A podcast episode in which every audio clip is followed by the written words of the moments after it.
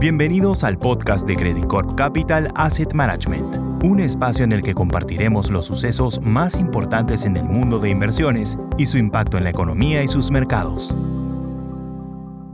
Hola, soy Jorge Bengolea, vicepresidente de soluciones de portafolio de Credit Corp Capital Asset Management, y hoy quiero contarles sobre los principales factores que han influido en el desempeño de los fondos Visión Global este año, qué esperamos hacia adelante y cómo nos posicionamos.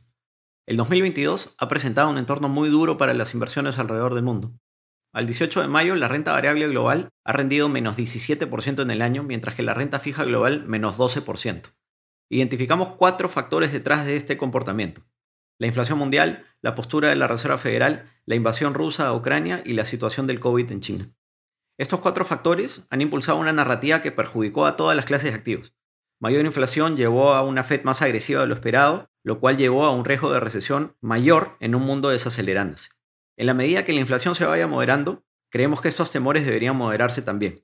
Además, algunos activos ya han puesto en precio escenarios muy negativos, por lo que hemos tomado las siguientes decisiones durante el año. En primer lugar, desplegar caja comprando acciones y bonos a mejores precios que inicios de año. En segundo lugar, mantener una ligera preferencia por las acciones, porque ya descuentan escenarios bastante pesimistas a niveles actuales. Y en tercer lugar, empezar a enfocarnos en las categorías de renta fija que mejor reflejan en sus precios la situación actual.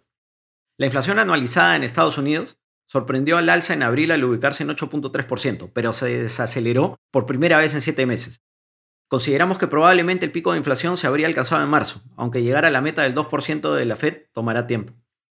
Creemos probable terminar 2022 con una inflación superior al 5%. Entonces, salvo una nueva reaceleración, este factor creemos que debería ir reduciendo su importancia e impacto en el mercado. Por lo tanto, mantenemos una leve preferencia por acciones que deberían beneficiarse con una normalización monetaria más leve.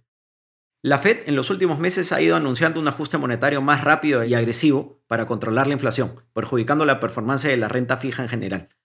En su última reunión, la Fed subió 50 puntos básicos su tasa de referencia y se esperan alzas similares en junio y en julio. Creemos que la Fed continuará subiendo su tasa de referencia efectivamente en lo que queda del año, pero la valorización de los bonos ya incorpora casi por completo esta senda. Pensamos que la mayor parte del impacto negativo en la renta fija, por lo tanto, ya se dio, por lo que estamos menos preocupados por caídas adicionales. Así, estamos comprando bonos de un plazo un poco más largo y con menos riesgo de crédito que nos permiten obtener ingresos corrientes atractivos aprovechando el aumento de tasas de interés visto en el año.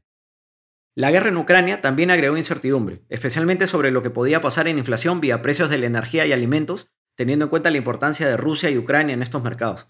Esto impuso presiones adicionales a la FED en su lucha contra la inflación. Además, las sanciones económicas resultantes de la OTAN hacia Rusia y las medidas retaliatorias de Rusia hacia la OTAN alimentaron las preocupaciones de recesión global en un mundo que ya viene desacelerándose después de haber crecido a una tasa bastante alta de 5.9% en el 2021.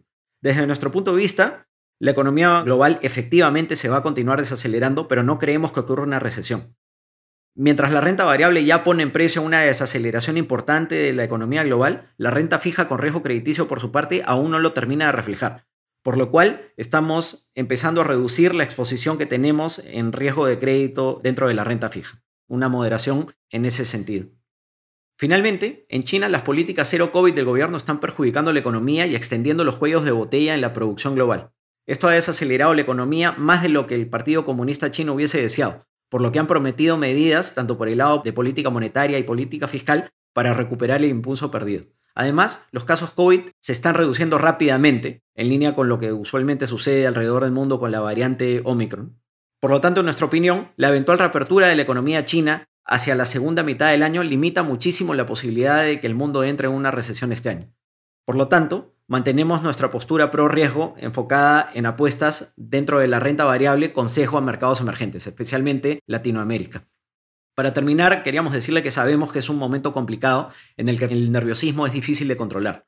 Por eso queríamos recordarles que la mejor estrategia siempre será mantener la disciplina en el horizonte de inversión objetivo y tratar de no realizar pérdidas en los momentos de mayor volatilidad.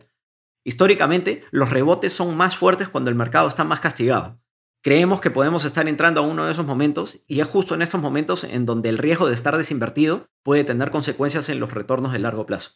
Muchas gracias por su atención Quedamos a disposición de cualquier consulta que puedan tener y háganosla llegar, ya sea a través de sus asesores o sus banqueros. Gracias nuevamente y hasta la próxima.